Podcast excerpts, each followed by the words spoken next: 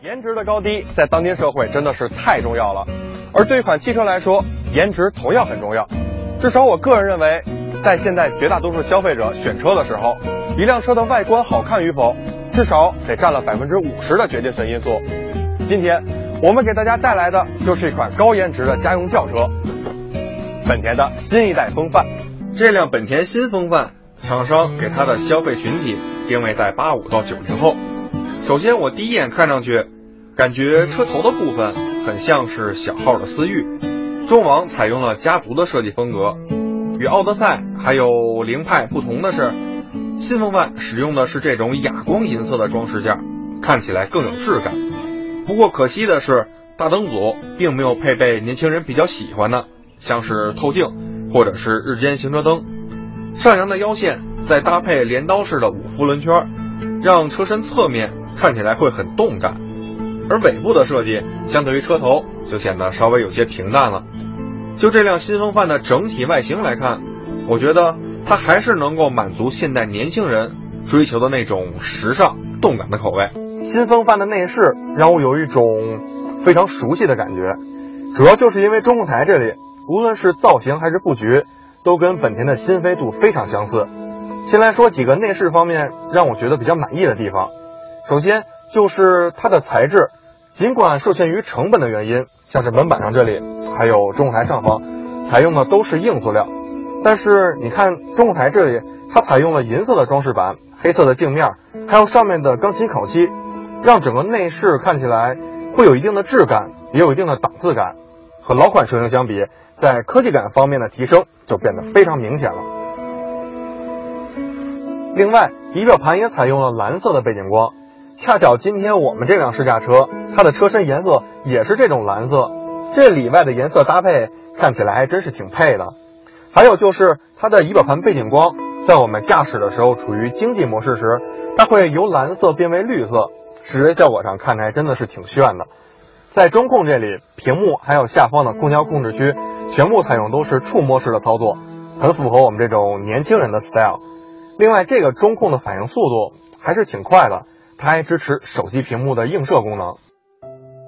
关于这个互联的具体操作过程是这样的：以 iPhone 六为例，先通过手机蓝牙连接中控系统，在系统中添加蓝牙设备。等到配对成功以后，需要准备一个 HDMI 转手机接头，通过 HDMI 线与 USB 线同时连接手机，以及提前下载好的本田 Smartphone Connection 软件，就可以使用手机上的高德导航、高德车友会。和车载媒体播放器，我个人认为最好用的就是这个高德车友会了，因为在它里面可以快捷的搜周边的停车场、加油站等等，很方便，同时也具备导航的功能，但是加载速度会受到手机网速的影响。至于这个车载媒体播放器，它可以播放手机自带的音乐，如果您想听第三方软件的音乐的话，很可惜它就没有办法播放了。另外。在下方呢，我还看到了一个发动机的自动启停按钮。OK，说完这些，再来说说让我不太满意的地方。首先就是这个方向盘，从原来老款车型的四项调节，变成了现在只能上下两项调节。尽管我们这辆是顶配版的车型，但是座椅依旧是织物材料的。还有就是这个中控屏幕，还有下方的空调操作区域，看起来确实很炫。但是经常使用的话，很容易就留下了指纹。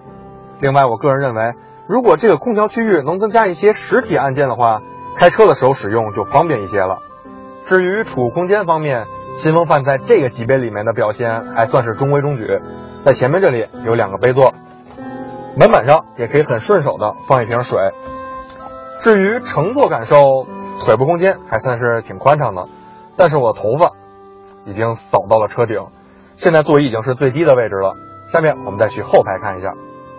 坐到后排，头部空间和前排一样，有些局促，但是腿部空间非常充裕，两拳多，完全没有问题。另外，在这儿还看到了后排的空调出风口，在这个级别的合资车型里面都是非常少见的。至于乘坐感受方面，这张座椅比前排更加柔软，坐起来很舒服。对于新风范的后排，我还得多说两句。就是这款最新款的风范和前几代车型相比，居然减配了。首先就是后排座椅靠背根本没有办法放倒，中央扶手和中央头枕也全部取消了。不知道大家有没有印象，就是最先引入到国内的那一代风范，它的后排座椅角度是可以调节的。虽然在同级别车型里面可能有这个配置的车型比较少，但是和它自身相比，这款最新款的风范真的是退步了。至于后备箱方面，新款风范的行李箱容积达到了五百三十六升，比老款车型有一定提升。相比同级车型也有明显的优势，比如丰田威驰四百七十六升，日产的阳光也仅仅只有四百九十升。但是对于平时比较爱玩的年轻人来说，比如冬天我们要放个滑雪板之类这种比较长的物体的时候，它这个不能放倒的后排座椅就成为了最大的障碍。说完了这辆新风范在静态方面的表现，我们再来看一看这辆车开起来到底怎么样。实际上开着这辆车，好的，在这个试驾的中间，我们会发布第二道题目。第二道题目是今天在节目的前半段新闻当中着重提到的，是关于排放门的问题。请问，今天问到的这个排放门是中国品牌的哪个品牌呢？它出现了这样的问题，被罚了一千五百多万的一个环保的罚金，这是对于它呃的一个提醒吧，也提醒我们的中国车企在注重车辆的质量。品质的时候一定要多注重环保。那么是哪个中国品牌呢？赶紧把答案发送过来。我们的微信公众号是都市车天下，而且今天第三十位加入微信公众平台的朋友将会获得一台价值四百九十九元的九五支架的支架盒子。赶紧的加入进来啊！很多朋友说，哎呀，加入的是这儿吗？当然是这儿。比如说英就说加上了吗？加上了啊。秀说对不对啊？对。啊好，谢谢每天听你们的节目啊，加一加好多了解。对啊，加入到微信平台，每天都会有不同的汽车知识分享给大家，为了就是大家能够更好的用车，节约的用车，安全的用车。好，继续我们的试驾环节。给我的感觉是比较轻盈，而且在中低速行驶的时候，感觉动力还是比较充沛的。但是由于发动机的排量较小，所以在高速行驶的时候，会感觉动力稍微的有一点点衰减。新风范它全系搭载的都是我们非常熟悉的1.5升地球梦科技的自然吸气发动机，最大功率131马力，最大扭矩155牛米。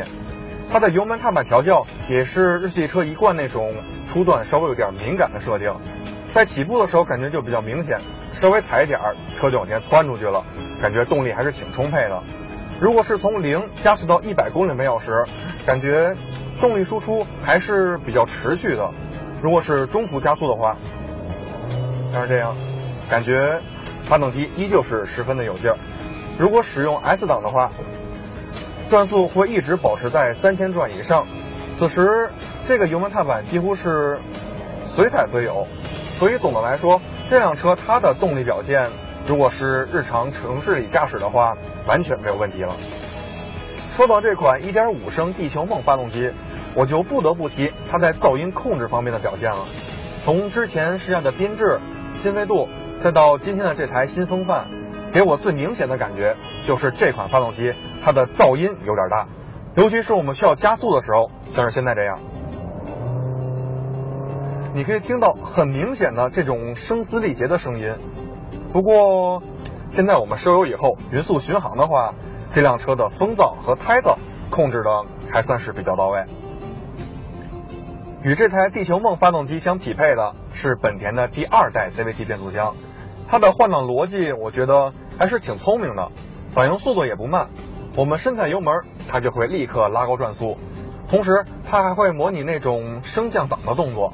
我们实测的这台车的百公里加速成绩，在同级别车型里面也算是比较优秀了，因此也保证了它在城市里穿梭的时候可以游刃有余。其实从新风范的动力总成匹配不难看出，它一方面要保证我们的日常使用需求，另一方面还是要尽可能的保证燃油经济性。